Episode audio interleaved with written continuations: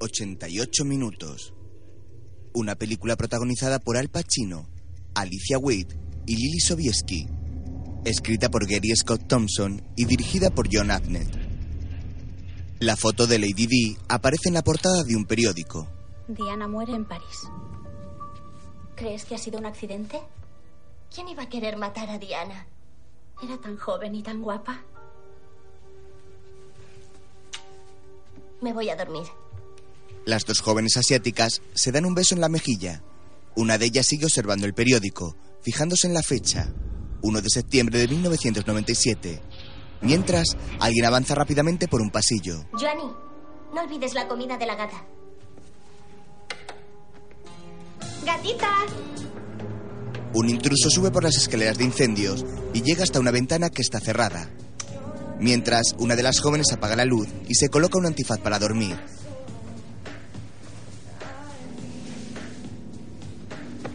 ¿Quieres bajar la música? Se vuelve a tumbar. La otra chica prepara la ducha mientras el intruso intenta abrir la ventana.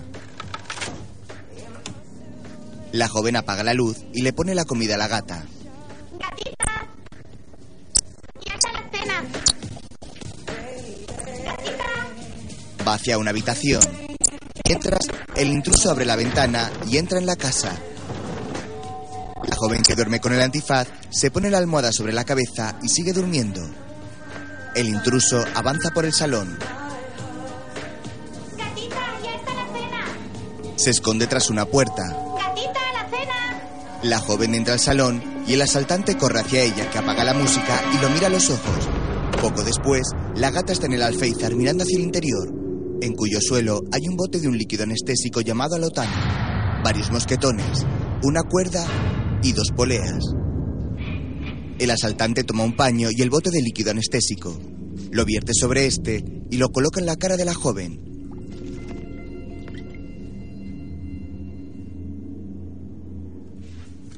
Engancha una cuerda a un mosquetón atado en el tobillo y comprueba que la chica está dormida. Se levanta y tira del mecanismo que hace subir la cuerda, enganchada en el techo y en un lateral de la habitación. Las piernas de la chica se elevan en la oscura habitación.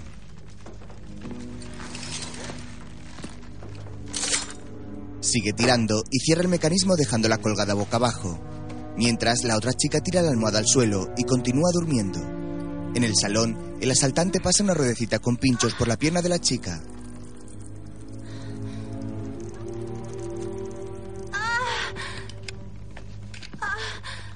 El intruso agarra el paño con anestesia y se lo pone en la boca.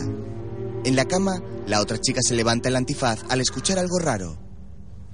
La anestesia hace efecto y la chica queda inconsciente. La otra joven se coloca de nuevo el antifaz y sigue durmiendo. El criminal saca una pequeña navaja y hace un corte en la pierna de la joven mientras el gato maulla junto a la ventana.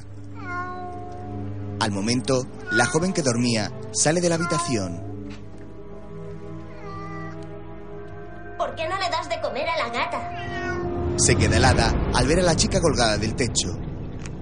Al poco, la gata come junto a la ventana y ella está colgada junto a la otra joven por cuya cara cae un hilo de sangre. ¿Te gusta? La sangre sigue cayendo por su mejilla, mientras el asaltante hace cortes en su cuerpo. La otra chica comienza a espabilarse mientras la gata ha empezado de nuevo a maullar junto a la ventana. El criminal mira hacia la ventana y se dirige hacia ella.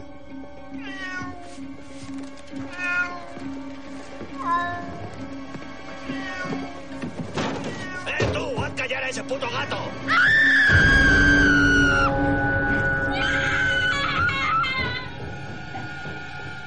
El asaltante huye del piso.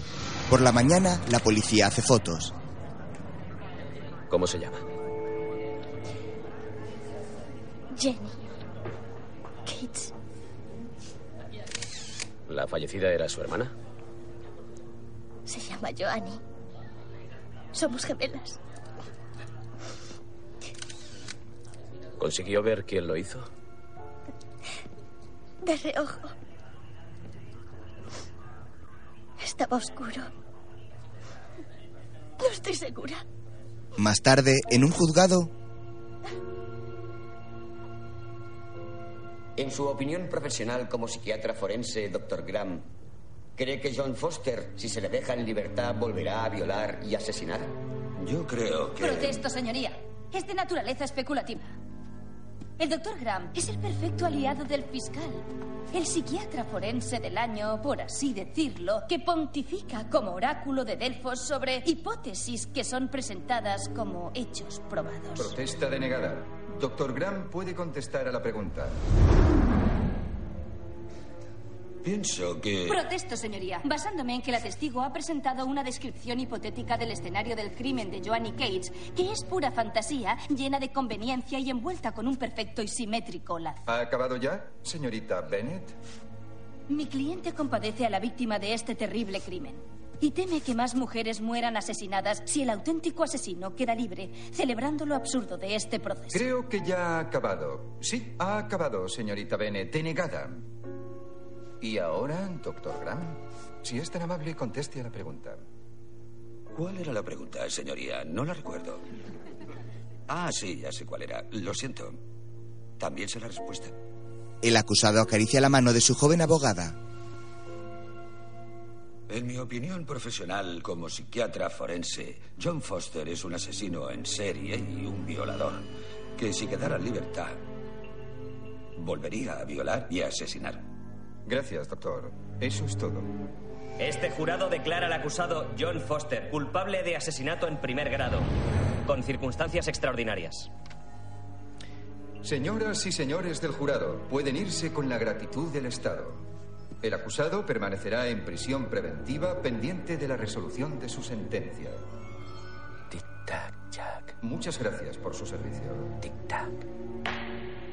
Nueve años después, una avioneta despega sobre las aguas del mar y se eleva por el cielo sobrevolando los rascacielos de una gran ciudad.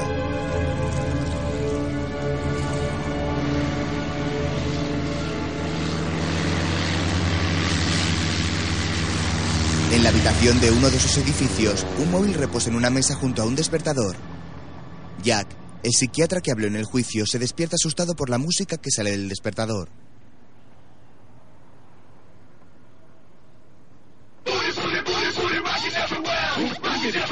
Se incorpora sin saber muy bien qué ocurre, alarga la mano y apaga la radio.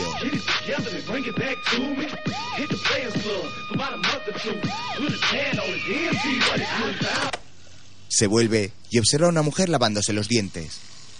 Se queda contemplándola sorprendido, mientras ella está desnuda y con la pierna izquierda levantada junto a su cabeza. Al rato, están desayunando. Disculpa. Sí, Hola, Jack. Soy Shelly. Te estaba buscando. ¿Estás bien? sí, estoy bien. ¿Qué pasa? Estaba preocupada. Te preocupas demasiado, Shelly. Dime, ¿qué ocurre? Frank Parks te ha llamado. Necesita hablar contigo. Bien, pues ponme con él. He disfrutado mucho esta noche, señorita Polar. Yo también. Gracias por la lección de cata de vinos, doctor Grant. Jack. Jack, he localizado a Frank Parks. Hola, Frank. Jack. Tenemos a otra. Oh, No, lo mismo. Hasta el último detalle. Incluidas laceraciones laterales, alotano, mosquetones, cuerdas, el lote completo. Otra vez el asesino de Seattle. ¿Dónde estás ahora? Escucha, Jack, hay una grabación. Necesito que la veas. Jack, sigues ahí. Sí. Jack cierra los ojos pensativo. ¿Te viene bien en mi oficina? Claro, Jack. Cuelga el teléfono. Poco después, un joven moreno sentado en una moto mira hacia la ventana de la casa de Jack, donde la señorita Polar, la joven amante del psiquiatra, también lo observa. Mientras, Jack para un taxi bajo la lluvia y se monta en él. Ella lo ve subirse. ¿A dónde? Calle Weston 114, por favor, rápido. El taxi arranca y Jack descubre al joven de la moto que parece que lo vigila. Bienvenidos de nuevo, Seattle.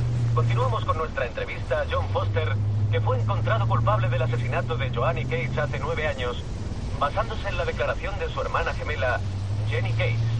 Está previsto que John Foster sea ejecutado esta noche en la penitenciaría Le importa Walla Walla. cambiar de emisora, por favor. ¿Cuál es su relación? Gracias. El taxi recorre las calles de la ciudad de Seattle, sobre la que continúa lloviendo. Gira por una calle y sube una empinada cuesta. Al poco, para ante un gran edificio junto al que hay una escultura de tres piezas. Llega a su despacho. ¿Ha llegado el FBI? Sí, estarán contigo en dos minutos. Muy bien. ¿Alguna llamada? Ah, New York Times, Wall Street Journal, Time, Newsweek, todos quieren saber si tienes algo que declarar sobre la ejecución. Mm, Sin comentarios. Saca unos papeles de un archivo. Jenny Cates ha venido a traerte un regalo. Doctor Graham. Por Lo, lo siento, no sé si esto es una buena idea. Yo solo quería celebrar esta fecha. Gracias, Jenny. Me alegro de que no se haya olvidado de mi hermana Joanny. Gracias por todo. Usted se tomó muchas molestias y yo. Sé que usted está ocupado, así que ya le dejo. Jenny, lo hicimos bien. Lo hicimos bien. ¿Vale? Gracias. Entra en su despacho, en el que hay un hombre. ¿Puedo ayudarle? ¿Es alumno mío? Hola. Jack. ¿Sí? Quiero presentarte a Jeremy Goober, de la oficina del fiscal. Jeremy dirige el equipo operativo del asesino de Seattle. Doctor Graham, no sabe cuánto me alegro de conocerle. Es un gran honor para mí. Hola, siento lo de... Oiga, esta sala de reuniones es preciosa.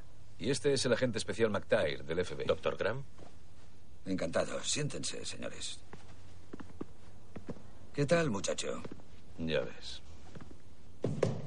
Jeremy. Equipo operativo del asesino de Seattle. Vaya. Bien, seguro que tienen muchas preguntas, así que lo haré lo mejor que pueda. Para empezar, quiero decirles que... No. Primero creo que deberíamos comer una galleta. ¿Las ha hecho Jenny Cates? ¿Jeremy? Sí, gracias. ¿Frank? No, gracias, Jack. ¿No? ¿Señor McTair? Mm, Usted sí que sabe, Jeremy. Am, ¿Qué tal un poco de leche? ¿Le apetece? Jeremy, un joven rubio y alto, suelta la galleta. Shelly, tenemos leche, ¿no? Tráenos tres vasos. Yo no tomaré Jack. Bueno, que sean dos. Eh, no, que sean tres. Quizá cambies de opinión. Bien, veamos. eh, imagino que el escenario del crimen de anoche fue parecido a los escenarios previos de Foster. Coinciden totalmente, sí. Bien, ¿y a dónde nos lleva Tal eso? vez pueda sonar rocambolesco, pero ¿y si el autor trabajó con Foster y la intención de estos escenarios fuera poner en duda su veredicto de culpabilidad? Continúe. Posiblemente persiguiendo un aplazamiento de la sentencia o incluso un nuevo juicio. Medalla de oro, Jeremy, medalla de oro. A mí también me parece que eso es justo lo que está pasando. Yo creo que es un imitador. Ya, también existe otra posibilidad, ¿Sí? que Foster sea inocente. No. El equipo operativo entiende que su opinión como experto fue fundamental para condenar a Foster, pero salió impune en su primer juicio. Error de procedimiento. ¿Y por qué nunca le juzgaron por ninguno de los otros cinco asesinatos que usted le atribuyó? Es nuestro riguroso deber asegurarnos de que no ejecuten a un hombre inocente esta noche. Espero que lo entienda. Mira, Jack, si quieres recapacitar sobre tu declaración o añadir cualquier otra información, ahora es el momento. ¿Cree que sería justo calificar su actitud hacia John Foster de venganza personal? Bueno, si hablamos de justicia, sí, claro. Es una venganza personal. Me vengaría personalmente contra Ted Bundy y Gacy y otros 10 o 15 asesinos en serie que siguen sueltos por nuestras Jack, calles. Por favor. No, es interesante. Hay otro asunto del que debemos ocuparnos. La lechera. Selly entra con la bandeja y todos se quedan callados mirándola. La deja sobre la mesa, mira a su jefe, asiente y se va.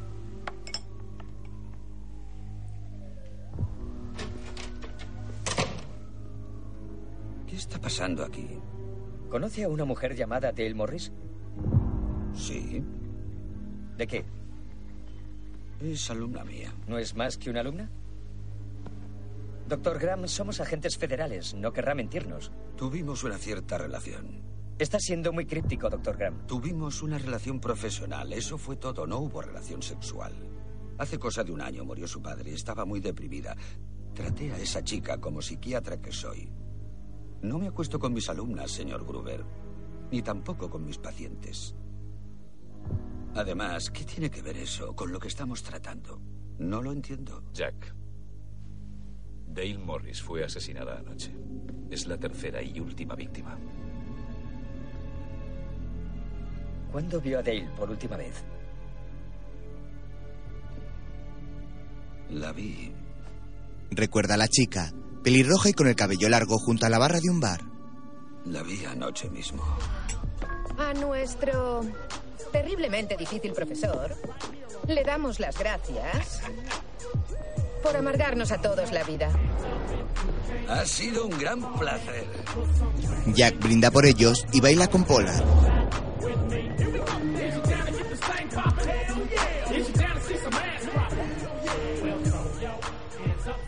Celebrábamos. ¿Celebraban la inminente ejecución de Foster?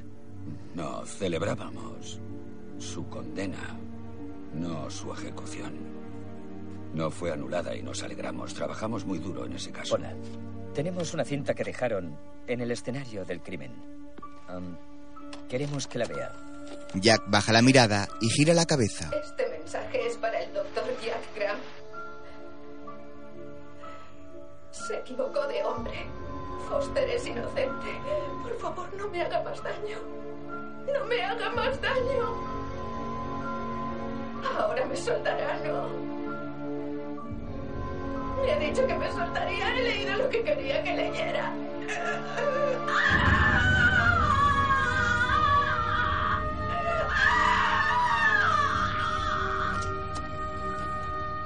El resto es más de lo mismo durante una hora, hasta que muere. ¿Qué opina usted sobre ese mensaje, doctor Graham? Jeremy y Jack se miran directamente a los ojos. Al instante, el psiquiatra se levanta y sale del despacho. Doctor Graham. Doctor Graham. Dios mío. Quiero que nuestros investigadores coordinen sus acciones con el FBI. Quiero saber todo lo que hizo Dale Morris en sus últimas 24 horas, a dónde fue y con quién habló. Prepara el coche del doctor Graham, por favor. Gracias. Gracias, Ellie. ¿Por qué? No sé, por todo. Oye, odio que me digas eso, ya. Cada vez que lo haces creo que vas a acabar muerto. ¿Yo? Y no me pidas que me case contigo. ¿Por qué no? Somos una pareja perfecta.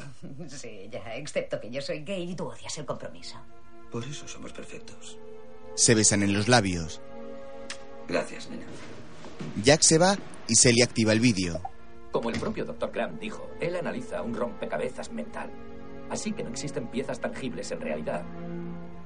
Él lanzó una conjetura sobre el caso Cage basada en su intuición, predisposición, ego y consiguió que el jurado se lo tragara absolutamente todo. Jack sale del garaje en su flamante Porsche.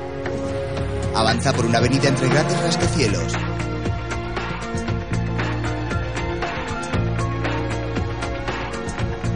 Llega a un cruce y gira a la derecha.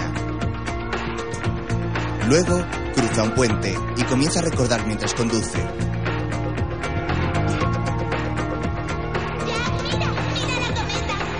Una niña muy delgada y alta vuela una cometa. La niña mira hacia arriba con una gran sonrisa y dos trenzas en su pelo negro. La lluvia golpea el cristal del coche mientras sigue recordando a la niña con pantalón vaquero y camisa volando la cometa en una playa. Poco después, llega al campus universitario, donde los estudiantes cruzan las calles y andan bajo sus paraguas para resguardarse de la lluvia. Jack callejea por el campus y llega al garaje. Al poco, anda por una calle llena de estudiantes.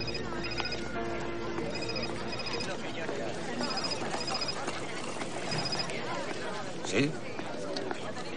¿Hola? ¿Hola? Te quedan 88 minutos de vida. ¿Qué? Ya sabes lo largos que se hacen 88 minutos hasta las 11.45. ¿Quién eres? Tic-tac, ¿Quién coño eres tú? Oye, oye. ¿Qué decías? La llamada se corta y Jack se vuelve para ver si observa algo raro entre los estudiantes que hay a su alrededor. Mira el móvil de nuevo y llama a su despacho.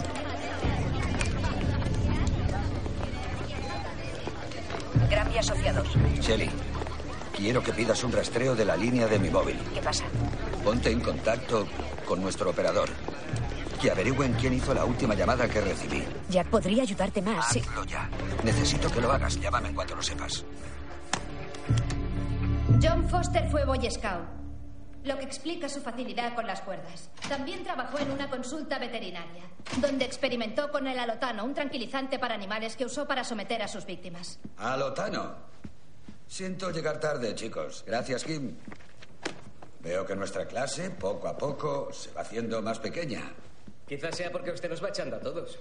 Ah, mi estudiante favorito, Mike Stemp. Bien, nombre del concepto en el que se basa la distinción legal entre cordura y demencia. Libre albedrío. El concepto del libre albedrío, sí. ¿Y qué es lo más importante que deberíamos recordar al entrar en una sala de justicia? Que la enajenación es un concepto legal, no es un término médico ni psiquiátrico, aunque eso no necesariamente significa que la persona no se considere enferma. Sí, Loren. De todos los asesinos en serie que he entrevistado y estudiado, incluyendo a nuestros amigos Bandy, Dahmer y Gacy, ninguno estaba legalmente enajenado, aunque no fueran normales. Yo podría argumentar que no podían controlarse debido a sus trastornos mentales. Si quieres argumentar, ve a la Facultad de Derecho. Venga, doctor Graham. Es ingenuo pretender que nuestras presentaciones no sean argumentos.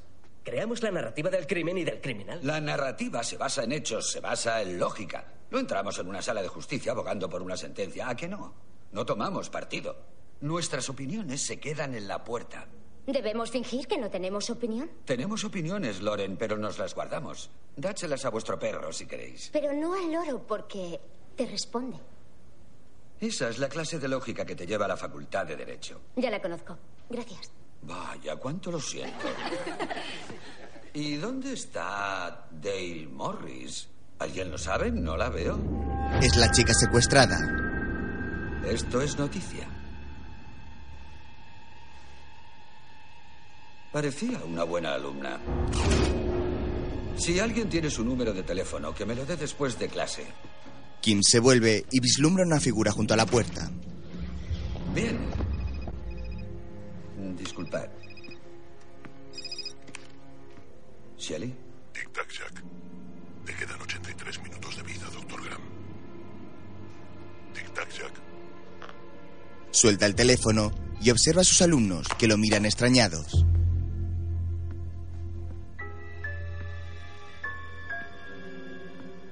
Bien, ¿por dónde iba? Bandy contra Foster. ¿Qué? Bandy contra Foster. Gracias, Loren. De nada. Lo que vamos a ver hoy son las similitudes y diferencias entre el modus operandi de Ted Bundy y el que usaba John Foster. Las imágenes de los asesinos y del reloj se muestran a cámara rápida en su cabeza. Doctor Graham, es su teléfono. Va hacia él.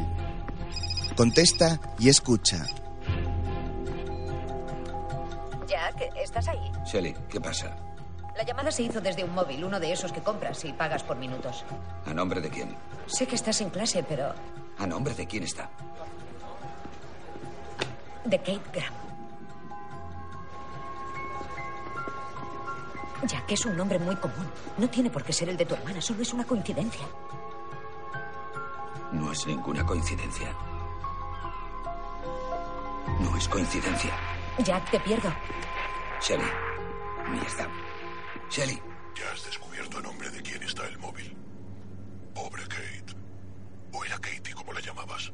Voy a encontrarte. ¿Me oyes? Averiguaré lo que estás tramando, hijo de puta, y acabaré con tus amenazas de una vez por todas. ¿Entendido? Ella sufrió durante tanto tiempo. ¿Recuerdas cuánto, no? ¿Aún te sientes culpable?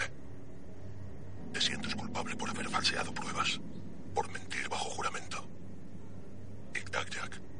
Te quedan 79 minutos de vida. Cuelga el teléfono, queda con la mirada perdida y gira la cabeza observando a todos y cada uno de sus alumnos desde detrás de un muro.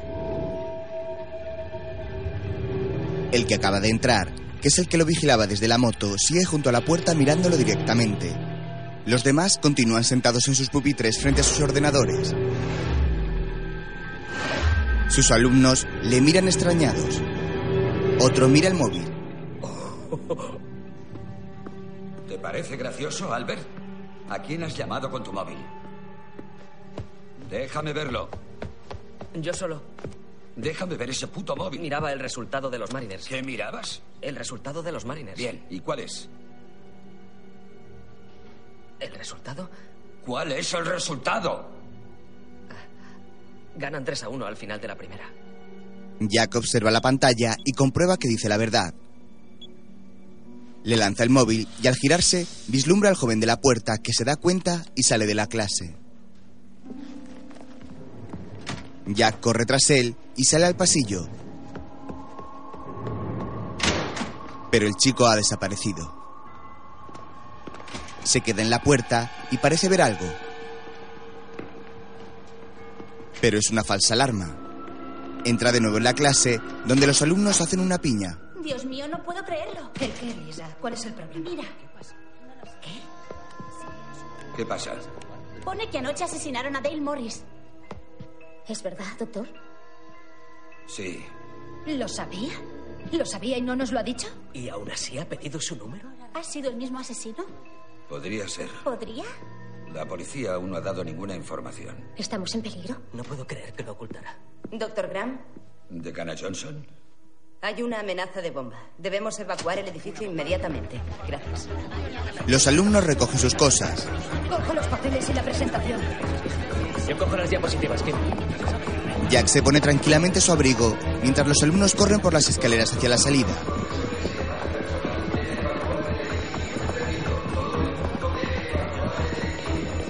Jack sube las escaleras. En una de las pantallas aparece una frase. 76 minutos de vida. Jack se detiene, se gira y la observa sorprendido.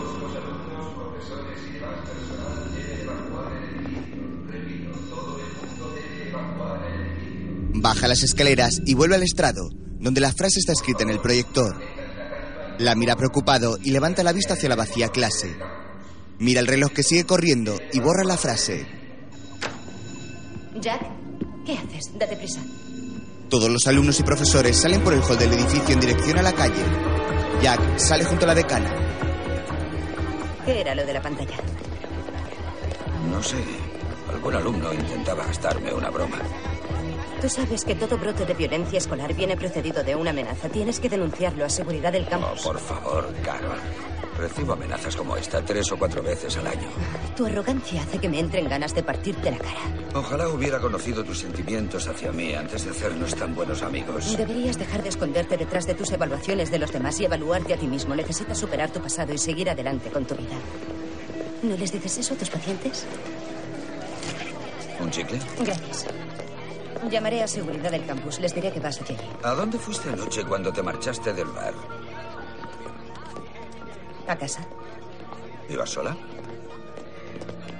Que te dé. Fuera, la policía y los bomberos llegan al campus mientras los alumnos continúan saliendo de los edificios.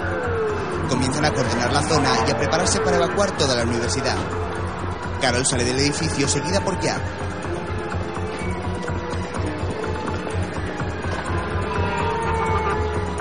Bien recibida. Evacúan a alguien en una camilla y suena el teléfono de Jack. Dos de sus alumnos lo miran mientras él contesta. Sí, La prensa sabe lo de Dell. Salen todas las noticias. sí, eso ya lo sé.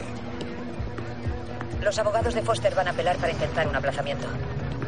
¿Aplazamiento? ¿Basándose en qué? Alegan que los últimos asesinatos demuestran que el auténtico asesino sigue libre. ¡Qué gilipollez! Solo quieren ganar tiempo porque están desesperados. También alegan que durante tu testimonio falseaste pruebas.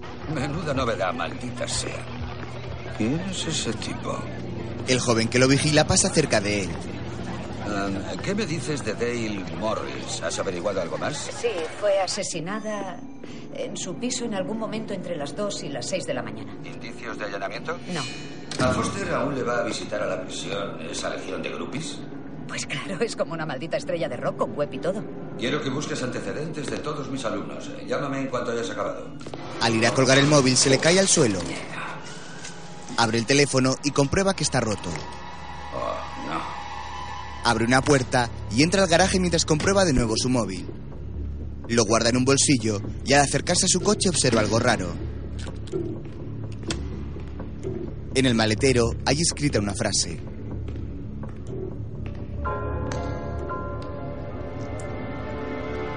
...72 minutos. Jack se queda parado ante el deportivo y se acerca lentamente por el lateral comprobando que le han roto la ventanilla del coche. Introduce medio cuerpo por esta y alcanza una cinta de vídeo que hay sobre un mapa.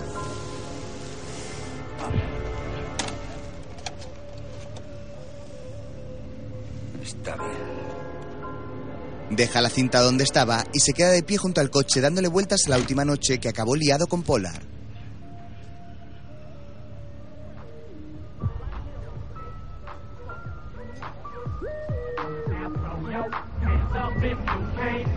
La chica lo mira desde la barra del bar.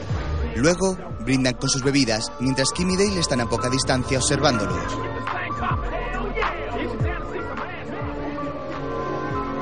Al poco, las dos andan junto a la barra y pasan ante el joven que lo vigila, que para su sorpresa estaba en el interior del bar. De vuelta a la realidad, Jack sigue pensativo y se coloca tras el coche observando la frase.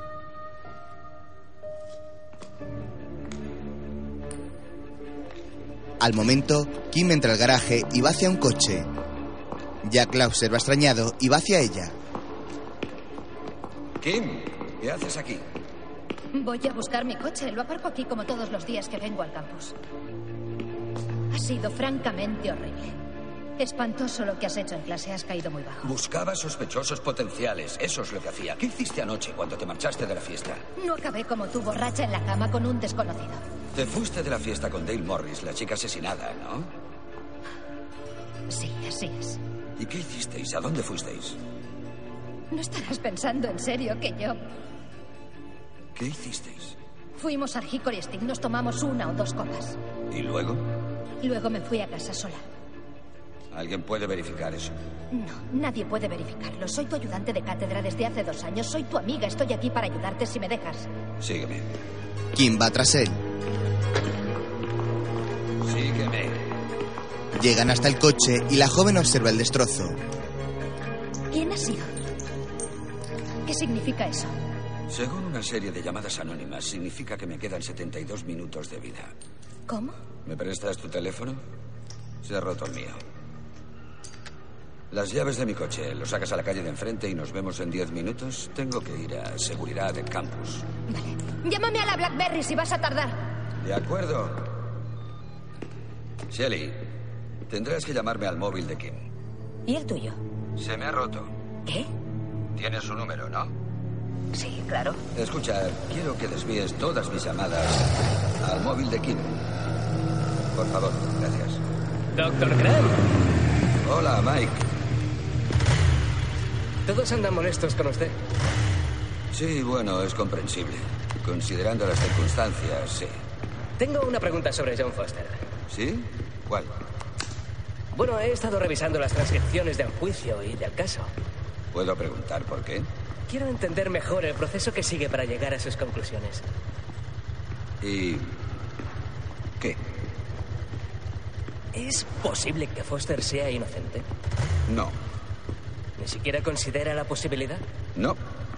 ¿Está totalmente convencido de que el escenario que usted preparó es el único posible? En primer lugar, yo no preparé ningún escenario. Recreé el lugar del crimen. Y segundo, yo no condené a Foster, lo hizo un jurado. Con pruebas circunstanciales. Ni ADN ni arma homicida. Ningún vínculo directo de Foster con el crimen, excepto su narrativa y la declaración de Jenny Cage, lo ¿Qué cual... intentas decirme? Que su declaración fue muy convincente. Ese es mi trabajo. Convencer. Creía que era tener razón. El joven lo mira desde la moto mientras Jack sale por una puerta.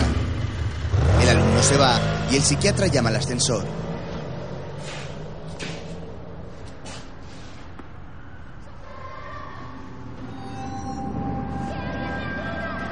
Jack escucha los gritos y baja por unas escaleras hacia el piso inferior del garaje. Llega y observa a una de sus alumnas. ¿Qué te ha pasado? Lleva una chupa de cuero, está por ahí. ¿Estás? Le he mordido la mano, está sangrando, tiene sangre en la mano. ¿Pero tú estás bien? Vaya por él, yo estoy bien. Jack corre hacia una puerta y accede a otra parte del garaje. Se para en mitad de este y mira hacia todos lados tratando de vislumbrar algo. Se vuelve y estudia la zona más detenidamente. Al momento, un coche aparece y él corre hacia su posición.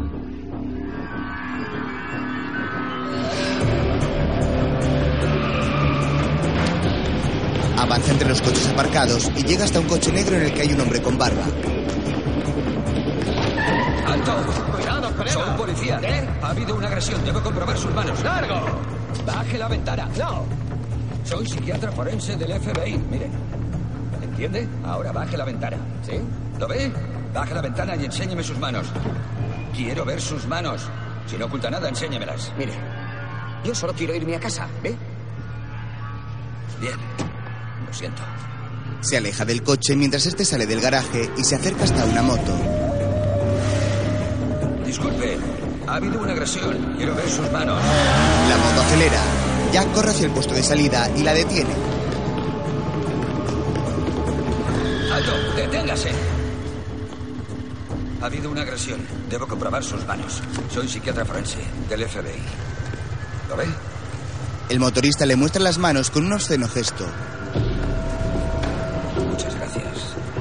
Otro coche llega hasta el puesto. Jack se acerca corriendo hasta él, pero comprueba que es una mujer y la deja pasar. Perdone.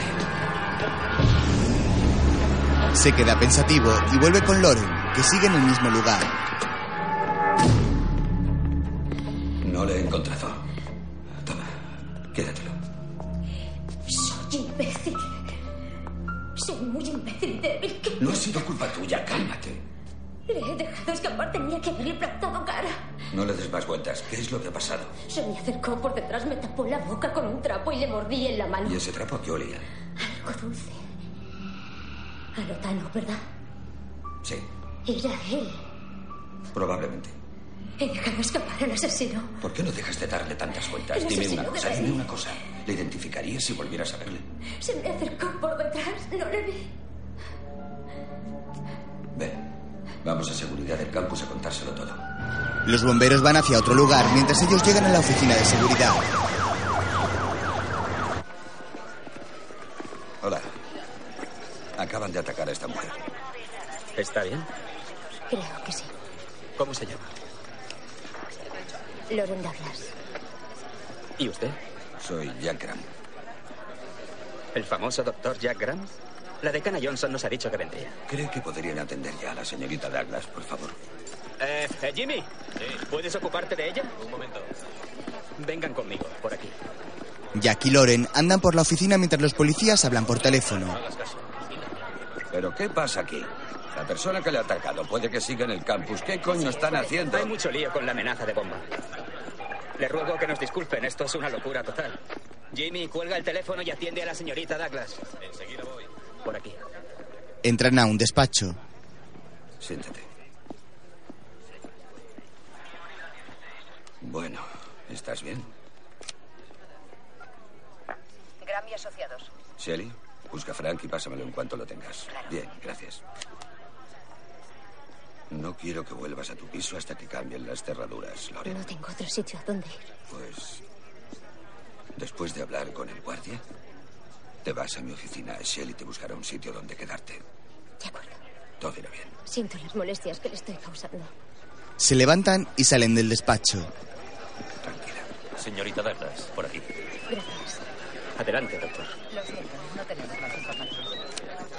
Sí, He dejado un mensaje a Frank. ha habido otro incidente. Joder. El caso Foster es cosa suya, ¿correcto? Incorrecto, no es cosa mía. Pues me pareció ver su declaración en la tele. No me diga. Rellene esto. Eh, sí, eh, sigo los casos de crímenes importantes. Es algo que me fascina. Cuando el doctor Jack Graham sube al estrado, sus ideas siempre me sorprenden. sí, este Que trabajito apruebe es... su examen de ingreso en la policía. ¿Lo ve? ¿Cómo lo ha sabido?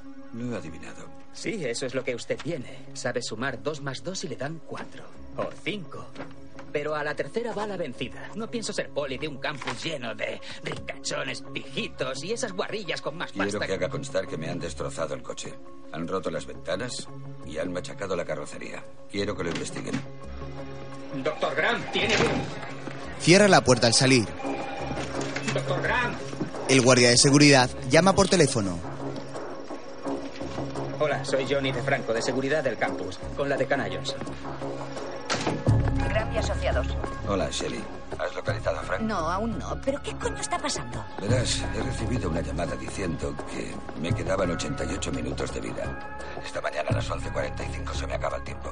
Busca mi archivo de evaluación de riesgos, los que aparezcan con 8 o más. Quiero que compruebes si tienen alguna relación con Foster. Y cuando localices a Frank, pregúntale si Sarah Polar o alguno de mis alumnos han visitado a Foster en la cárcel. ¿Quién es Sara Polar? Es la chica que conocí anoche en una fiesta. Llama al alcaide Eaton y pídele que haga una lista de todas las llamadas de Foster en las últimas 72 horas. ¿A qué fax te la envío? Al de mi piso. Y haz alguna averiguación sobre Kim. ¿Kim?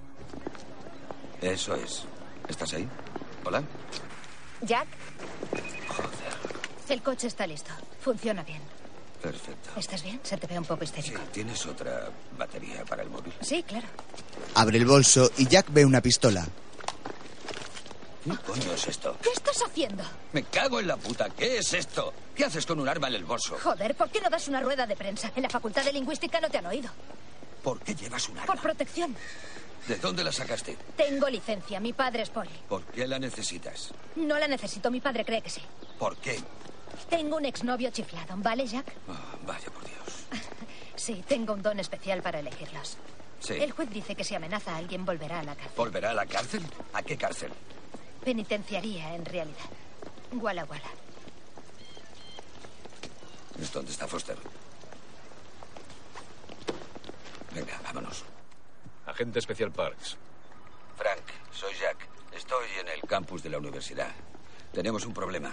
Han atacado a una de mis alumnas tratando de sedarla con alotano. Modus operandi del asesino de Seattle. Lo sé. Oye, espera, espera. ¿Quién? Dame un segundo. Oye, hay un guardia de seguridad en este campus que se llama De Franco. No me gusta, me resulta sospechoso. Quiero que te lo lleves para interrogarle, ¿de acuerdo? Consigue una orden y registra en su casa. Por todos los santos, Jack, sabes que sin motivos de peso no puedo conseguir una orden. Anda, consigue esa orden, Frank, vamos. ¿Crees que DeFranco trabaja para él? Alguien lo está haciendo. Tengo a Johnson. Pásamela. Han encontrado una mochila en tu sala de conferencias. ¿Había una bomba dentro? No, una foto de dinamita y un temporizador con una nota para ti. ¿Qué pone? Tic-tac. ¿Qué significa Jack? Luego te llamo. Hace un gesto a Kim, que lo sigue mientras la decana cuelga extrañada. Cruzan una calle por la que pasan dos ambulancias y una moto aparece en contradirección y se les echa encima. Jack aparta a Kim para que no la atropelle. La moto huye mientras ellos la observan asustados.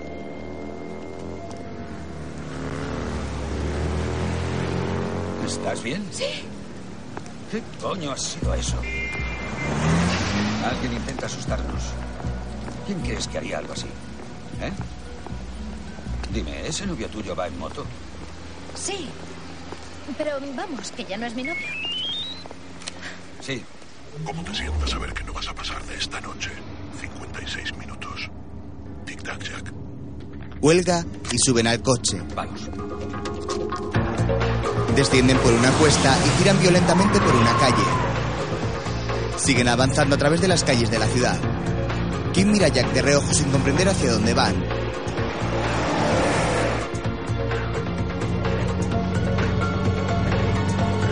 Giran por otra calle y aparcan frente a un edificio.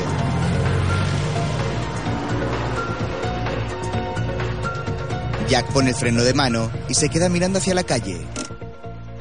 Kim lo contempla extrañada mientras él comienza a recordar todos los lugares en los que ha visto al hombre que lo vigila.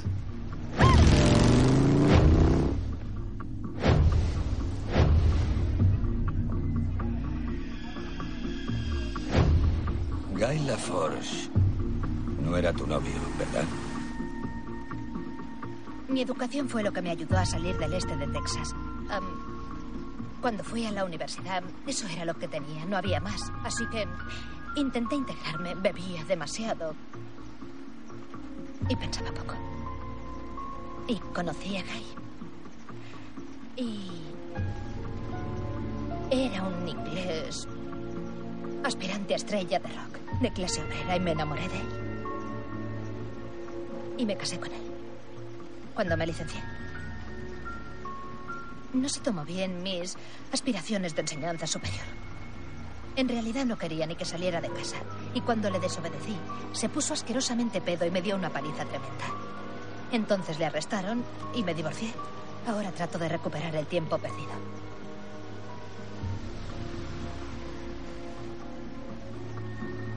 Y Foster trata de matarme. ¿Foster está encerrado? Sí, lo sé, tiene a alguien en la calle que intenta hacer el trabajo. Y me matará. Si no doy primero con él. Andan juntos bajo un paraguas y entran a un edificio. Quien está colaborando con Foster es alguien cercano a ti, quizás un amigo. No tengo muchos amigos. Eso es una ventaja. Sí, es un placer ver a todos tus conocidos como posibles asesinos. La paranoia es un estado de ánimo normal. Jack se vuelve extrañado. ¿Dónde está Earl? Eh, no lo sé, yo le sustituyo. Me ha enviado la agencia. Ah, Doctor Graham, hay un paquete para usted. ¿Cómo sabe mi nombre? No lo sabía, solo era una pregunta. Ya. ¿No hay datos de remitente? No. No. ¿Quién lo ha traído? Un mensajero. Pero llegó otra persona al mismo tiempo que también le buscaba. Oh. ¿Cómo se llamaba? No me lo dijo. Entró cuando yo hablaba por teléfono con el fontanero. Dijo que volvería enseguida. Gracias. Quiere que traiga las cintas de vigilancia. No creo que tarden más de una hora en enviar a alguien con las llaves. No tengo una hora. ¿Ah, no? Eh, ¿Sabe una cosa? También iba vestido de cuero y llevaba puesto un casco de moto. Es Guy. Ha estado aquí. Oiga, si vuelve, no permita que suba a mi piso. Bien.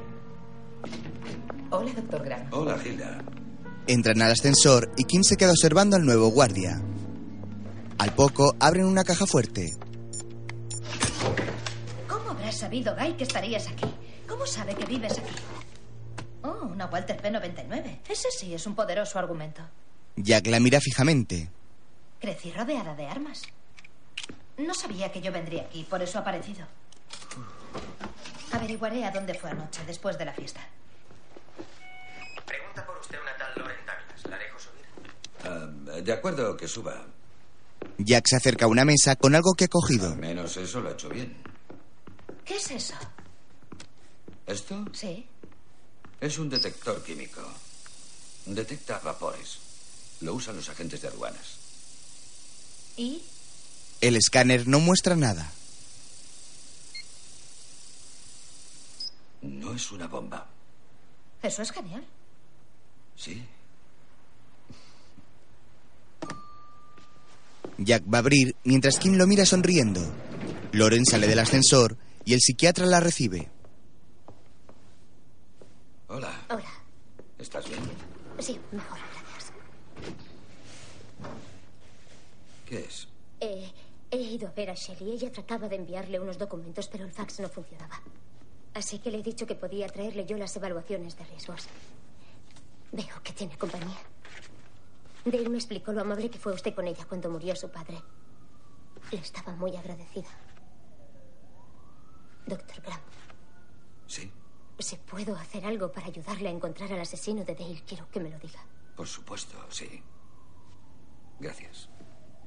Ah, ¿Quieres que te pida un taxi o lo que sea? No, me va a acompañar Mike. Bien. Bueno, Gracias, Loren. adiós. Loren se va. ¿Toda esa gente te ha amenazado? Bueno, ya sabes. Son gajes del oficio. ¿Por qué nunca lo has comentado en clase? Total, ¿cuántos alumnos acaban trabajando en este campo? No muchos, con todos los que echas tú. Sí. Kim observa una foto en la que aparece Jack de joven con sus padres y su hermana. Va hacia la escalera y se quita el jersey. ¿Puedo hacerte una pregunta personal? No. ¿Por qué no te has casado nunca? No sé, eres bastante buen partido. Está claro que ganas un pastón. ¿Por qué iba yo a casarme? Soy un blanco perfecto para cualquier loco rencoroso. No puedo permitirme apegos emocionales. Entonces, ¿no quieres hijos? ¿No quieres una familia? Soy muy viejo para eso. Abre el paquete. Y tú muy joven para mí, Kim. La joven se vuelve mientras Jack acciona la grabadora que le han enviado. Escuchan unos ruidos inconexos.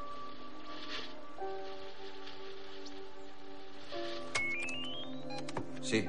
Jack, soy Shelley. ¿Qué coño ha pasado? ¿Dónde estabas? Haciendo llamadas para ti por cuatro líneas a la vez. El fax no funciona. Sí, Loren Douglas ha venido con las evaluaciones. Será mejor que pongas la MSNBC. ¿Por qué? Foster ha conseguido que un juez acepte su petición de entrevista. Sale en directo y solo puede caldear las cosas con el aplazamiento pendiente, ¿no crees? buscando una casa?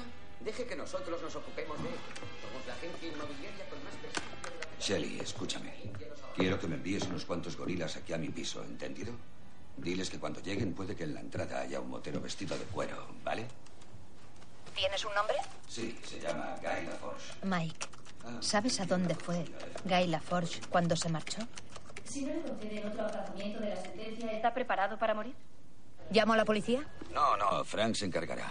Él sabrá qué hacer. Tan preparado como puede estar un hombre por algo que no hizo. Escucha, tú, tú no me has enviado un paquete a casa por mensajero, ¿verdad? No. Hay mucha gente que cree en su inocencia. Y se lo agradezco. ¿Sabes quién puede haber sido? No. Les agradezco sus oraciones, Todo pasa por la oficina. su apoyo. ¿Qué pasa con Sarah Pollard? ¿Sabes ya algo?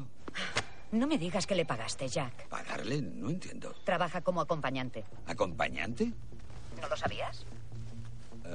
No tenía ni idea. Lo que ella me dijo es que estaba estudiando Derecho. ¿En qué quién sabiendo pasar el tiempo? ¿Verdad, Eh, Stephanie? No se puede decir que me quede mucho de eso. ¿Has conseguido su número? Sí, y su dirección. Ya sé su dirección. Dame el número. ¿Qué le diría el doctor Graham si estuviera con nosotros? 555-1352. Él sabe que yo no lo hice. Solo existe otra persona más en el mundo que sepa que me han intimidado, engañado y condenado injustamente. Que soy totalmente inocente. Y ese es el famoso psiquiatra forense, el doctor Jack Graham. Me ha preguntado qué le diría a Jack Graham. Le diría, ¿por qué yo? Él sufrió una gran pérdida con lo de su hermana. Siento su dolor, doctor Graham. Contesta, joder. Pero eso no le exonera de acusarme falsamente de cosas que usted sabe que yo no hice, que no podría haber hecho. Contesta, Sara. Si a mí pueden condenarme con esa rama vudú de la ciencia forense, ¿quién está a salvo? ¿Shelly? Shelly, quiero que me pongas con la NBC. Quiero hablar con ese hijo de puta. Los Unidos de América ni seré el último. Jack, no creo que sea una buena idea. Es una buena idea. Tú hazlo y cuando lo tengas, llámame. Pero me cuesta creer que el doctor Jack Graham pueda andar por ahí, enviando inocentes a la cámara de gas con sus psicogilipolleces. ¿Quién es el asesino, Jack? Sí. ¿Quién es el asesino? Jack. Hemos conseguido detener a De Franco. Tengo la orden. Los chicos se dirigen ahora mismo a su casa. ¿Ha dicho algo sobre Foster? Bastantes cosas, pero nada útil. ¿Qué hay de Guy LaForge? Hace seis semanas que no llama a su agente de la condicional. ¿Sabes qué? Ha estado en mi edificio hace menos de una hora y ha dicho que iba a volver. Escucha, Frank. Antes he recibido una llamada diciendo que me quedaban 88 minutos de vida. Dios, Jack. ¿Por qué 88 minutos? El psiquiatra se queda mirando la grabadora. No lo sé. ¿Tienes idea de quién hizo la llamada? Ah, será mejor que encuentres a Guy LaForge antes de que venga por aquí. Oye, te llamo, te llamo después. Jack. Guarda el teléfono y toma la grabadora. Se queda mirándola y la acciona. Escucha el ruido y se asusta al oír la voz de su hermana.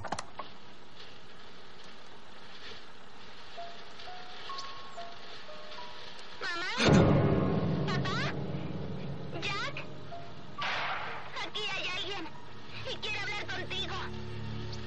¿Dónde estás? Por favor, ven a casa rápido. Tengo miedo de este señor. Es eso lo que quería que dijera. Jack, ven aquí ya. Ayúdame, ayúdame.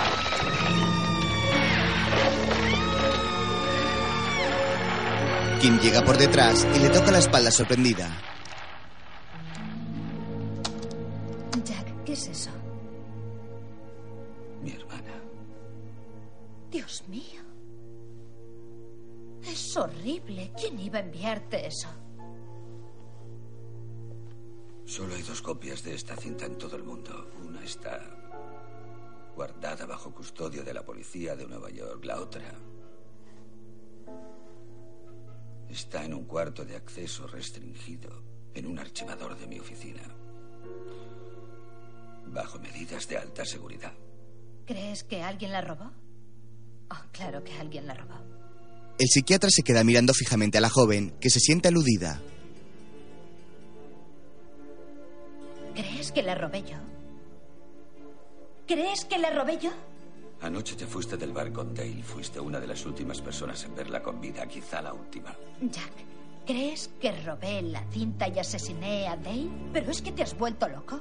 No tengo autorización para tu cuarto de acceso restringido. ¿Por qué estaba Gaila Force en el bar anoche? Intentaba protegerme ¿De qué? de ti. ¿De mí? ¿Sabe algo de mí? Sí, ¿Qué sabe él de mí? sabe que perdí la cabeza por ti como una niña tonta.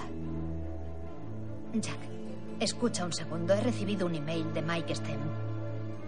Dice que anoche vio a Guy en el club Darby. Cuando Mike se fue a las tres, Guy aún estaba allí sentado y el gorila tuvo que echarle a las seis. Así que es imposible que Guy matara a Dale Morris. Jack saca el móvil y responde.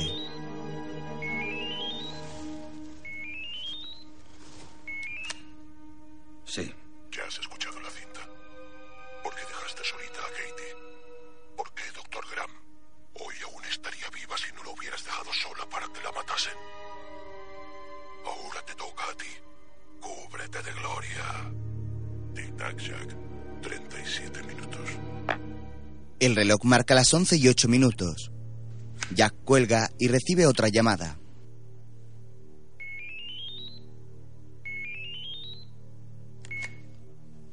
Sí. Hola, Jack. Tengo a la MSNBC al teléfono. Van a conectarte. ¿Seguro que quieres hacer esto? Shelley, alguien ha entrado en mi oficina, en mi área de seguridad. ¿Alguna vez has dado permiso para acceder a mis archivos? Jack, ¿qué insinúas? ¿Alguna vez has dejado entrar a alguien no autorizado en el área de mis archivos de seguridad? No, nunca. A nadie. Nunca. Está bien. Ponme con la MSNBC.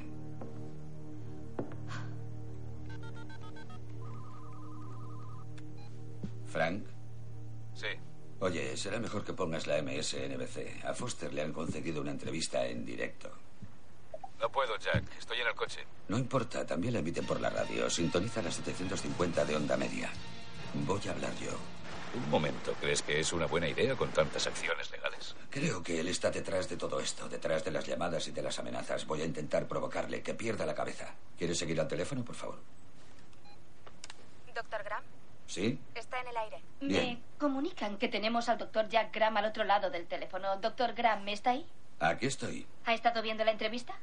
Oh, ¿Así lo llama usted? ¿Usted cómo lo llamaría? Yo no lo llamaría entrevista, lo llamaría entretenimiento, lo llamaría una actuación quizá. Ya que nos ha llamado, supongo que tiene algo que decir. Pues sí, creo que es muy interesante que Foster hable de perdón, ¿sabe? Solo quiero que sea consciente de que sus víctimas no le han perdonado.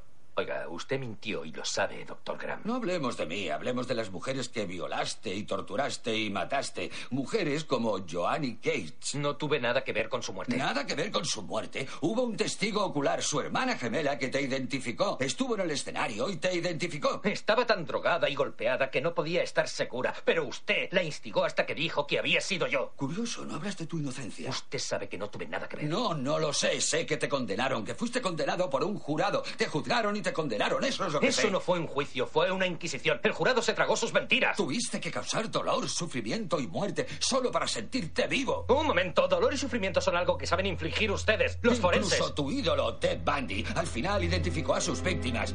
¿Qué me dices, machote? Identifica a tus víctimas. ¿Qué me dices? Los cuerpos de Terry Hines, Alicia Smith, Samantha Green. ¿Dónde están, machote? Vamos, di dónde están. Ayuda a que sus familias puedan pasar página, que pasen página. Ahora estás en la televisión nacional. Millones de personas te están viendo. Vamos, ¿Qué confiesa. hay de su colega de Londres en el caso Clark? ¿Eh? El que encerró a una madre inocente por haber matado a su bebé. ¡Buen trabajo! Buen trabajo, doctor. Estará orgulloso de formar parte de semejante hermandad. Ella tuvo suerte y anularon su condena cuando se vio que la declaración del doctor era totalmente absurda. Vaya chapuza, doctor Graham. ¿Sabe qué? ¿Por qué no le echa un buen vistazo a su reloj? Un buen vistazo. Ahora, imagínese cómo sería estar a pocos minutos de su propia muerte. Oír el tic-tac de un reloj y saber que su tiempo en la Tierra se está acabando. Gracias. Ha llegado otro paquete para usted, doctor Graham. Se lo hago llegar. Últimas noticias. El Consejo Judicial del Distrito 9 acaba de conceder a John Foster el aplazamiento de la sentencia. ¿Qué? ¿En serio?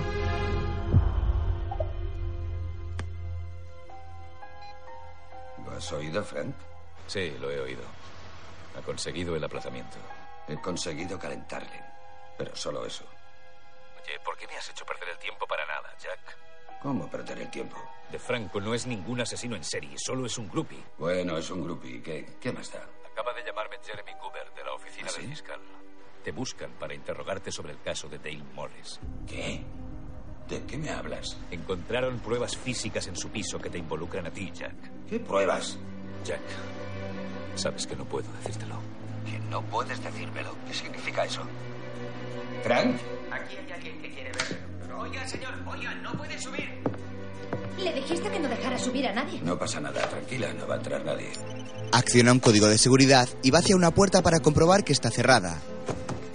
Saca la pistola y la carga. El fiscal del Estado acaba de anunciar que apelará contra el aplazamiento ante el Tribunal Supremo inmediatamente. Jack, mira, les mantendremos informados sobre cualquier novedad. Comienza a entrar humo por debajo de una puerta y al momento llaman a la otra. Jack va hacia ella y observa por la virilla. Ve a Guy con una pistola en la mano. Es tu novio.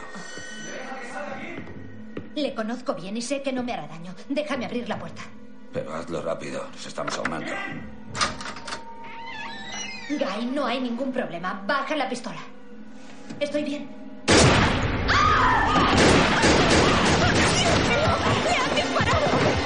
Guy cae por la escalera mientras otro motorista dispara indiscriminadamente desde debajo de la escalera.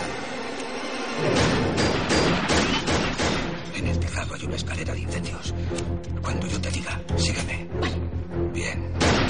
Jack dispara para cubrirse mientras cruzan por delante de la puerta hacia la azotea. Acceden por una trampilla por la que sale gran cantidad de humo y corren hasta otra puerta por la que descienden.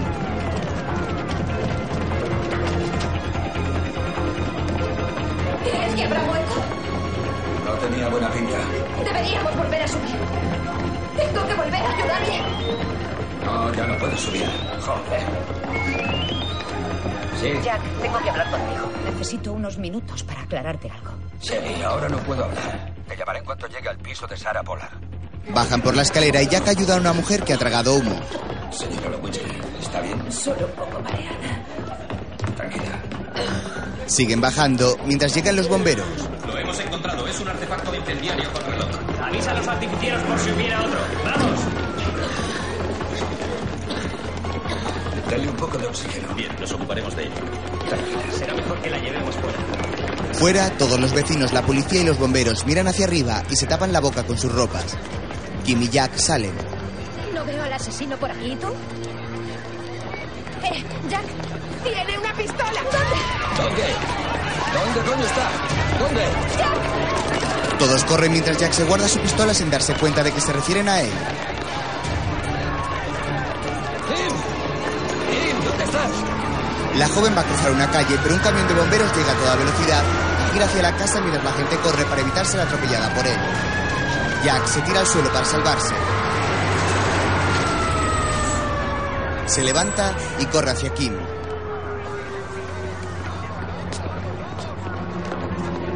¿Estás bien? Sí. Sobreviviré.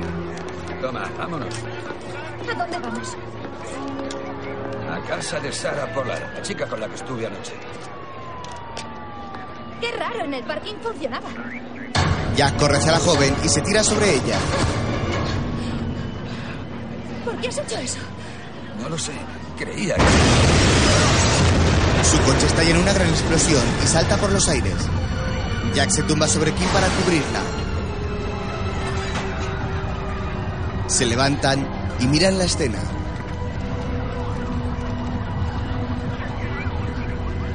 ¿Estás bien?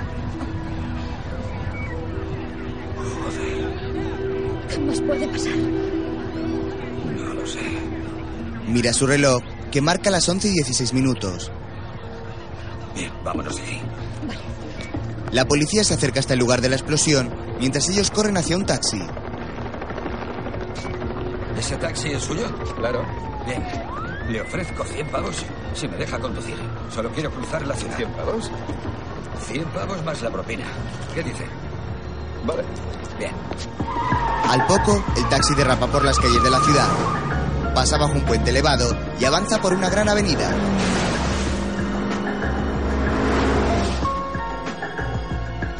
No puedo creerlo. Guy está muerto. Sí, está muerto.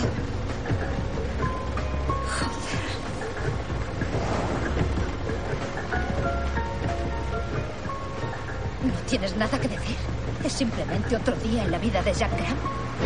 La imagen de Joanny colgada le viene a la cabeza. Y yo que quería convencerme a mí misma de que podía tener una relación contigo.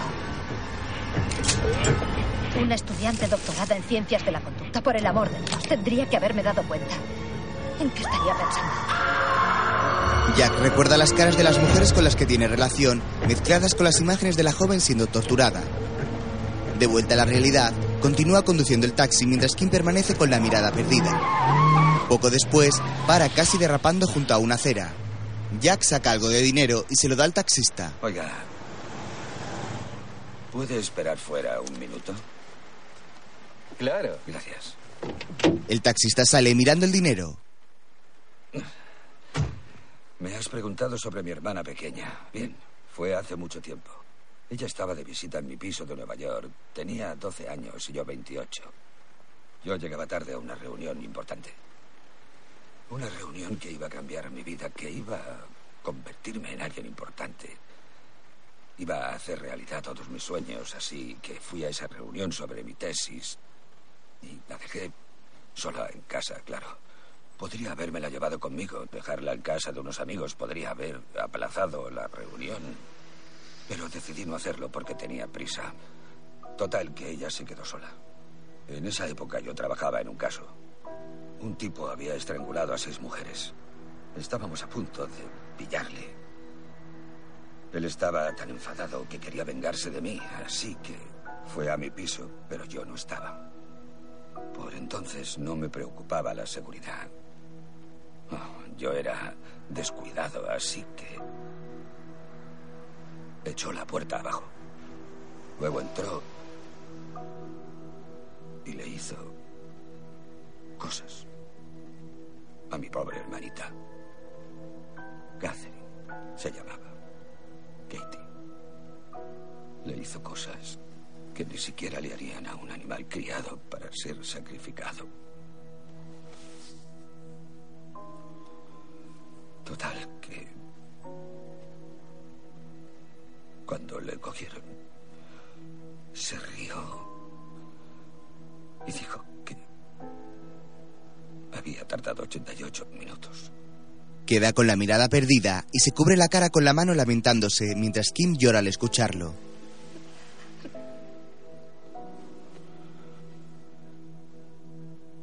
Tardó 88 minutos en trocear a mi hermana.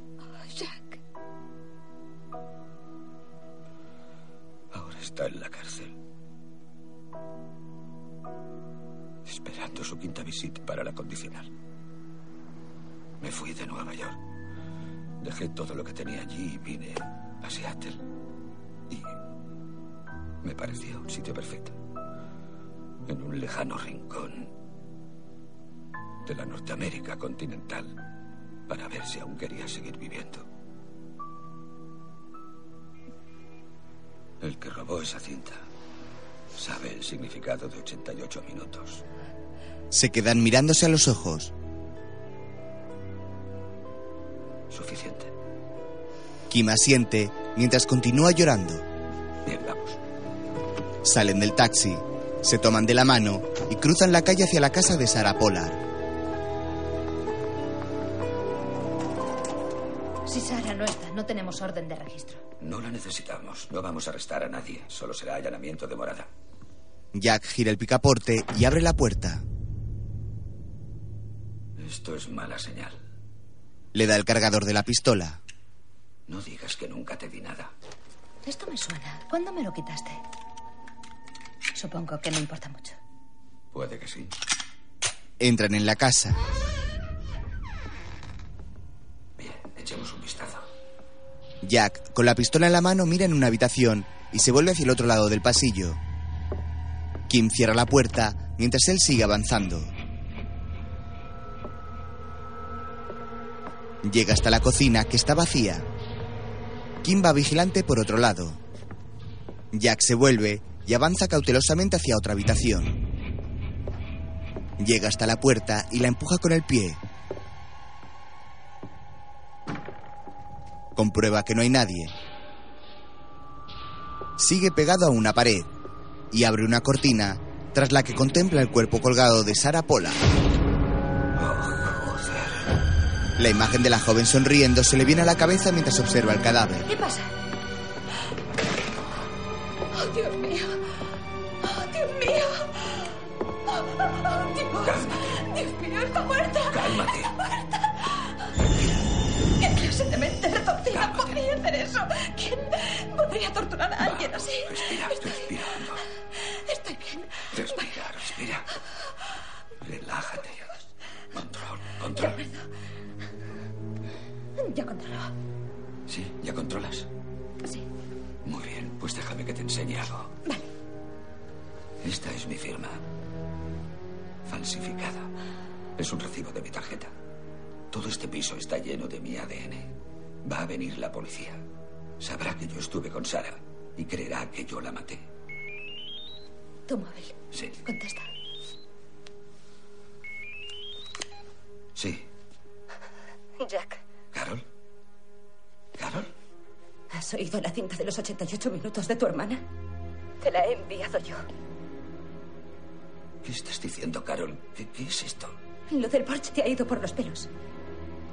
Le he dicho a Frank que mataste a Sara después de acabar con Dale.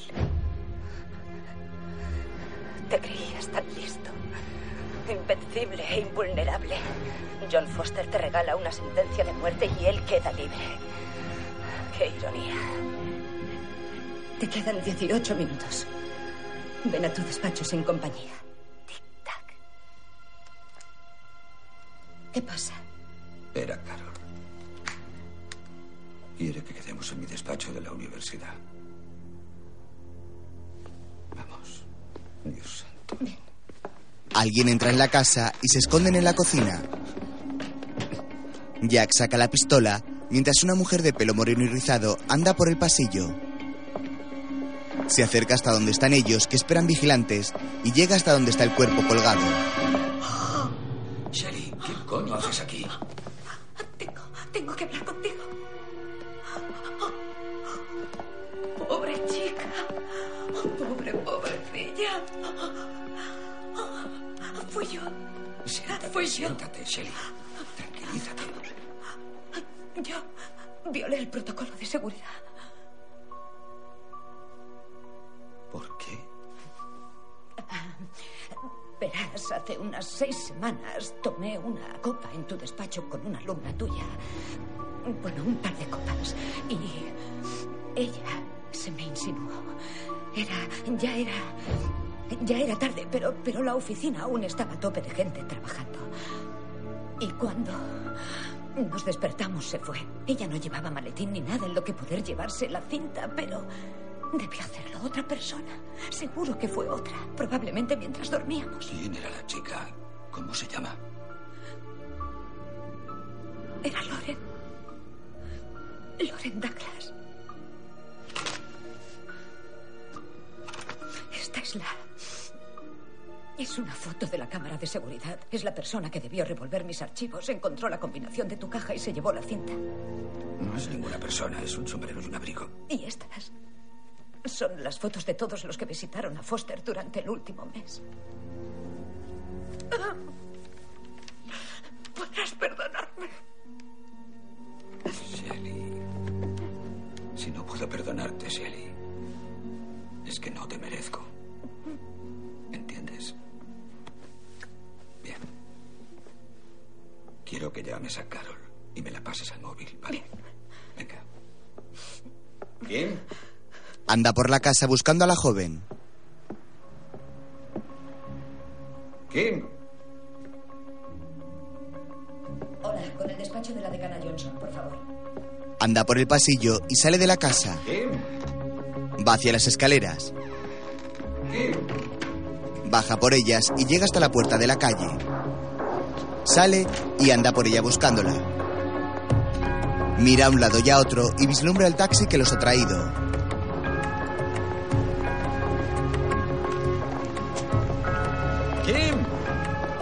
Frank lo ve y va hacia él, que sigue su camino sin darse cuenta. ¿A dónde vas tan deprisa, Jack? ¿Hay algo arriba que no quieres que vea? arriba hay una mujer llamada Sarah Pollard que está muy muerta. Puedes verla si quieres. Yo soy un tipo legal, ¿no, Jack? Sí, y tú nunca me joderías, ¿verdad? Por favor. Entonces, ¿por qué están tus huellas por todo el piso de Dale Morris? ¿En serio? Joder. Tenías razón, había alotano en su sangre. Pero olvidaste mencionar que encontraríamos tu semen en su cavidad vaginal. Claro. ¿También está dentro de Sarah Pollard? ¿A dónde cojones quieres llegar, Frank? ¿No ves que intentan incriminarme? ¿Que Foster está orquestando todo esto desde la cárcel? ¿Es que no lo ves? Sí, claro. Eso ¿Pero está está el bien. semen de Foster dentro de Sarah Pollard o está el tuyo, Jack? Alguien contrató a Sarah Pollard para que estuviera conmigo anoche y luego la asesinó. Cogió mi semen y lo depositó dentro de Dale Morris. ¿Tienes idea de lo absurdo que suena eso? No, no es absurdo. No tengo tiempo para explicártelo. Carol no contesta. ¿Qué? ¿Qué? Que Carol no contesta. Consigue los nombres de todas las abogadas que trabajen para Foster. Quiero sus nombres y edades. Ya sé cómo funcionas, Jack. ¿Qué coño haces? Sé cómo utilizas a la gente. Todos sabemos que eres un mujeriego, que bebes demasiado.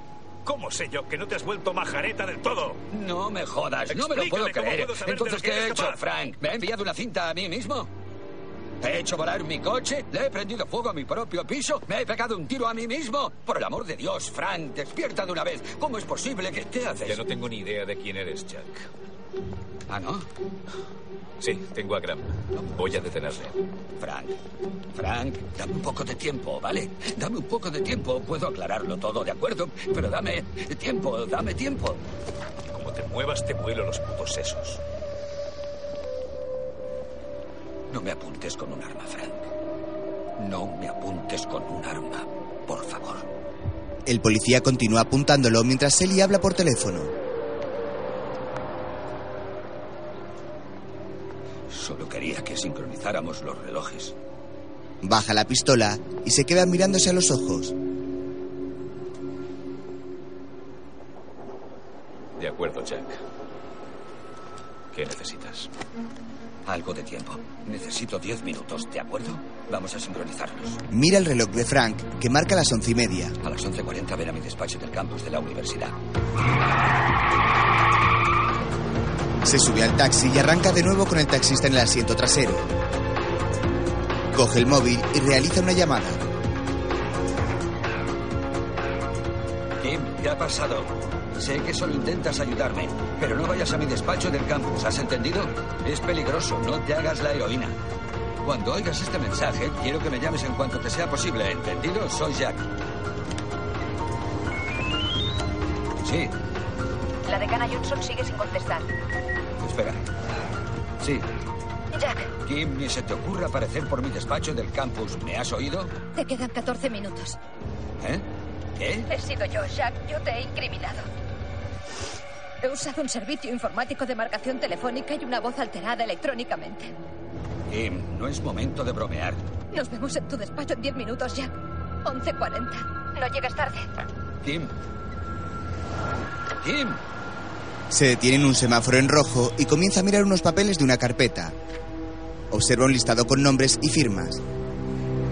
Sigue mirando y ve un carnet con la foto de una mujer. Se queda extrañado y al momento el semáforo se pone en verde. Los coches que están en el otro carril arrancan, pero él se queda mirando los papeles mientras los que están detrás le pitan. Examina los papeles y ve otro carnet mientras los coches lo adelantan por el otro carril. Comprueba otra hoja y lee un nombre de la lista. Lidia Duarte. No jodas. Se queda pensativo y vuelve a mirar los papeles. Mierda. Levanta la vista meditabundo y suelta los papeles en el asiento del copiloto. Sí, Hola, Jack. Tengo los nombres de esas mujeres del equipo legal de Foster. Al parecer son tres. Hannah Baker, 53 años. Roseanne Caputo, 47. Y... Lidia Doherty, 28. Lidia Doherty, 28. ¿Cómo lo sabes? Porque su nombre está en la hoja de registro que me has dado. Quiero que investigues a Lidia Doherty. Quiero que consigas toda la información posible. Envíamela por fax a mi despacho del campus. Vamos, date prisa. Conduce a gran velocidad en dirección al campus.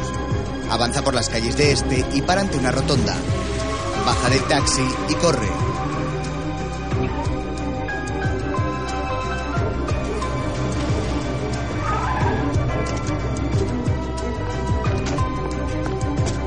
Oiga, otros 10 pavos y le espero.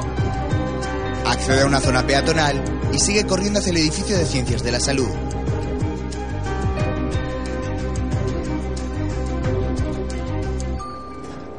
Sale de un ascensor y se acerca cautelosamente al mostrador de bienvenida, que está vacío. Saca la pistola y avanza hacia su despacho, cuya puerta está entreabierta. Se para ante esta, la empuja con la mano y entra precavidamente. Mike está dentro. ¿Qué coño haces tú aquí? Es el bolso de Loren Douglas. Se lo han robado hoy. Estaba en su mesa. Alotano, ¿qué hace aquí? ¿Qué haces tú aquí? Con esto ha matado a Delia Sara. O tampoco tienen idea. Claro que sí. He dejado todo eso en mi mesa para que tú pudieras encontrarlo. Convenció al jurado de que Foster era culpable. ¿Cómo sé que el asesino no es usted? ¿Quién te ha enviado?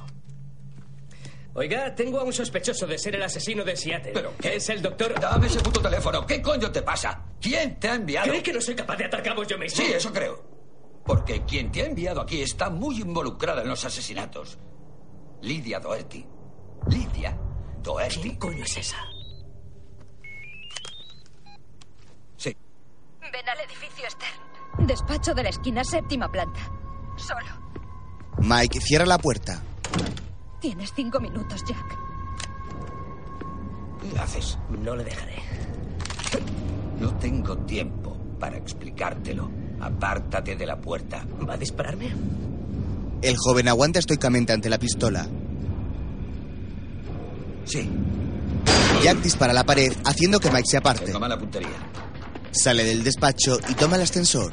Frank, cuando oigas el mensaje estaré en la séptima planta del edificio Stern. Ven lo más rápido posible. Sale corriendo del edificio en el que está su despacho.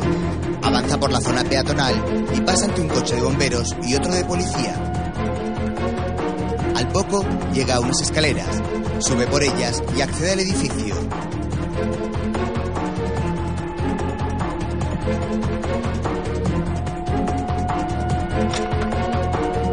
Entra andando y al momento empieza a correr por el pasillo.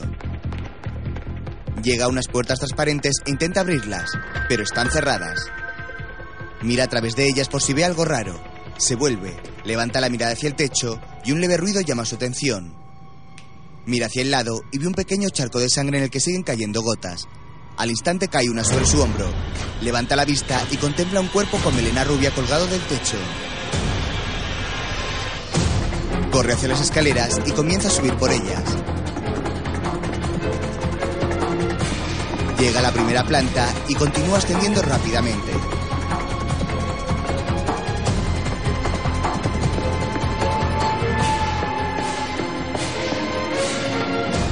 Corre por un pasillo cristalado, abre una puerta y llega hasta los ascensores.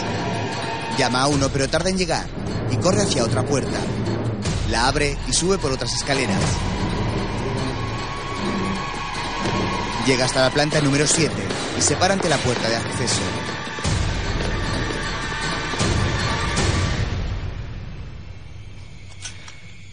Carga la pistola y abre la puerta. Entra a la planta que está en obras y avanza lentamente con la pistola preparada ante cualquier eventualidad. Pasa ante unos palés sobre los que hay multitud de ladrillos y ante una cortina negra. Ve a Loren apuntando a Kim. Qué puntual, doctor Graham. Le pondré un aprobado por el esfuerzo. Bien. La decana Johnson está indispuesta, pero seguro que le saludaría si pudiera. En cuanto a su heroica amiga Kim, no ha podido triunfar. Lidia. ¿Ha acertado mi nombre? Lidia Doherty. Asesina imitadora. Ojalá Foster pudiera verle la cara. Parece que no se entera de nada. Observa la cuerda por la que tiene sujeta la decana. Espero que eso no sea una pistola. ¿Es una pistola, doctor Graham? ¿Qué es lo que quieres?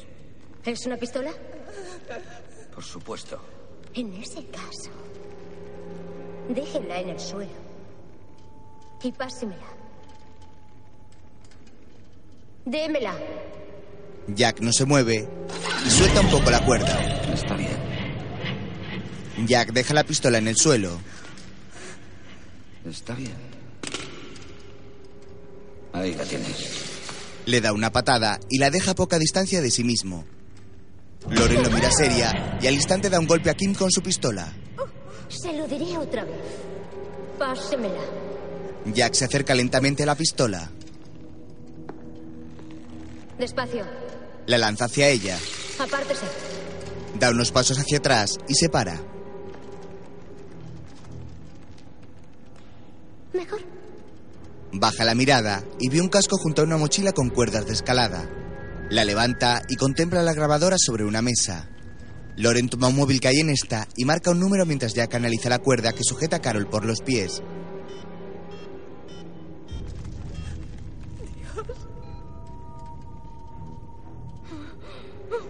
Quiero hablar con John Foster, por favor. Su abogada de apelaciones, Lidia Doherty. Monitorizan sus llamadas. Vas a implicarle. Oh, la última psicotáctica del brillante Dr. Graham, ¿es eso? Jack recuerda las conversaciones con la joven. Siento las molestias que le estoy causando. ¿Sabes muy bien que sí, doctor Graham, con matrícula? Dell me explicó lo amable que fue usted con ella cuando murió su padre. Estaba muy agradecida. Que la enajenación sea un concepto legal no significa que la persona no esté enferma, enferma, enferma. En flashback, Loren llega a casa de Polar y se besan. Junto a ella está la misma bolsa con cuerdas de escalada. De vuelta al presente, Jack la mira sintiendo. Que me llame a mi teléfono. Ya sabe el número. ¿Qué quieres? ¿Qué tal si empezamos con una confesión? Confieso. ¿El qué? ¿El qué? Todo lo que sea. Confieso. Loren activa la grabadora. Quiero que diga claramente la verdad. ¿Y por dónde empiezo? Jenny Cage. Jenny Gates, la preparé. Sí, Apágalo. Apágalo. eso hago. Continúe. Bien, yo preparé a Jenny Gates. ¿Para qué juicio? Preparé a Jenny Gates para el juicio de John Foster. Yo la preparé, ella cometió perjurio.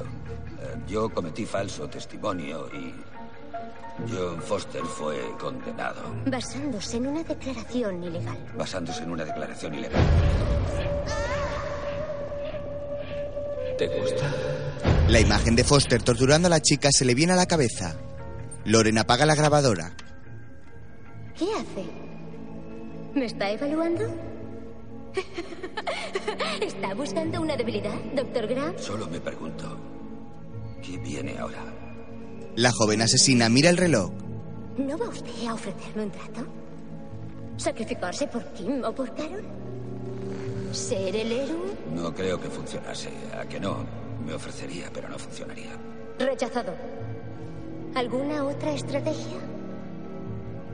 ¿O abandona tan rápidamente? Podría mover los ojos. Así y mirar detrás de ti. Y ver que alguien te apunta a la cabeza con una pistola. Ajá. ¿Cuánto tiempo me queda? Algo más de un minuto. Es el turno de sus últimas palabras, no puedo negárselo. Ah, tanta tortura, tanto tormento. Por un simple capricho. No es un simple capricho, no me menosprecie. Bien, si no se trata de un capricho, ¿qué es? Suelta la cuerda y Carol cae unos metros.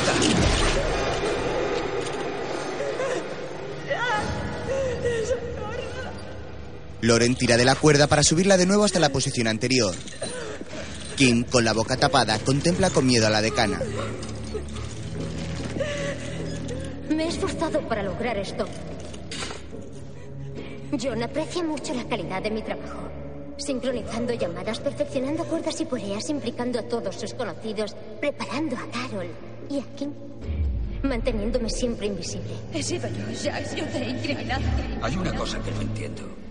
¿Cómo alguien puede voluntariamente renunciar a su libre albedrío? ¿Cómo se hace eso? 45 segundos. Yo te observaba cuando venías a mi clase. Me acuerdo bien de ti. Eras inteligente, independiente. Cuestionabas las cosas, me cuestionabas a mí, cuestionabas las ideas. Eras dueña de ti misma. ¿Cómo te has permitido ser tan vulgarmente manipulada por ese tío? 30 segundos. ¿Arruinas tu vida por ese tío? Si es lo que él quiere, así será. ¿Sabes? Soy una auténtica creyente. Pues más vale que creas que hay un agente del FBI apuntándote con un arma a la cabeza en este momento. Créelo, Basta de bromas. créelo. Se acabó su tiempo, Doctor Graham. La joven levanta el arma y recibe un disparo de Frank, que está tras él en la otra parte del edificio. El cristal se rompe, Loren cae y suelta la cuerda. Jack la atrapa, pero el peso tira de él arrastrándolo junto a Loren, y ambos quedan suspendidos a siete plantas del suelo.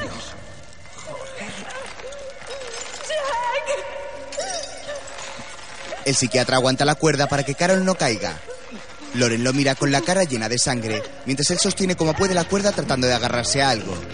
Kim, aún atada y amordazada, lo contempla con pavor.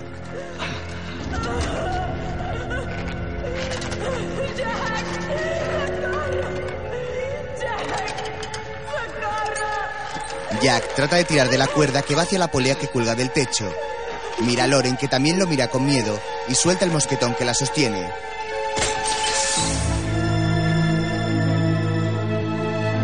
La joven cae al vacío desde la última planta del edificio. Jack contempla el cuerpo inerte de Loren que se ha estrellado contra el suelo y al momento comienza a tirar de la cuerda que sujeta a Carol. Poco a poco comienza a subirla hasta su posición. Mientras, Frank llega corriendo hasta donde está Jack y lo ayuda tirando de la cuerda con fuerza.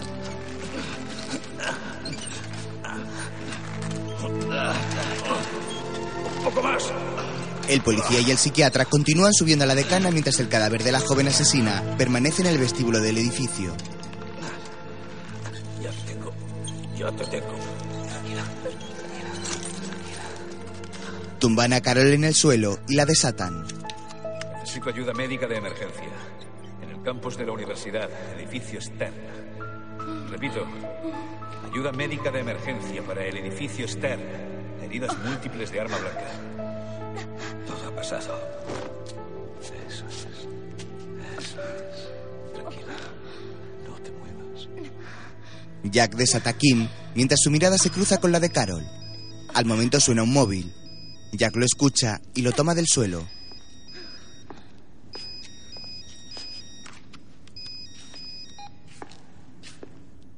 Sí. Soy el agente Finnegan de la Penitenciaría Estatal de Walla Walla. Es una llamada de John Foster para su abogada Lydia Doherty. Pues que se ponga. Adelante. Lidia. ¿Has acabado con Graham? Ella está abajo. Graham. Póngame con mi abogada.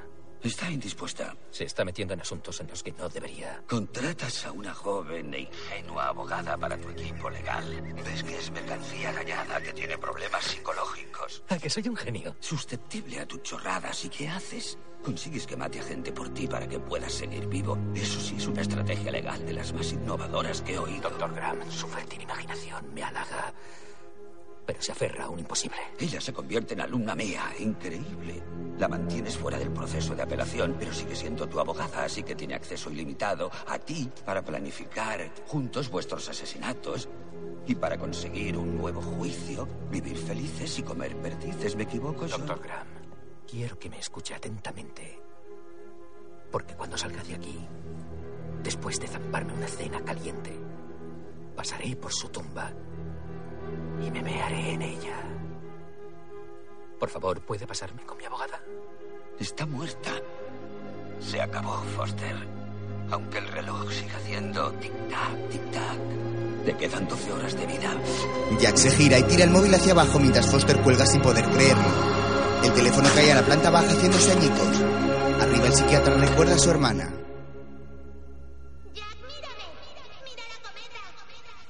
La imagen de su hermana volando la cometa sigue anclada en su mente como el mejor Me recuerdo. alegro de que no se haya olvidado de mi hermana Joan. Lo hicimos bien. Lo hicimos bien. Jack continúa pensativo. Se agacha y coge la grabadora del suelo.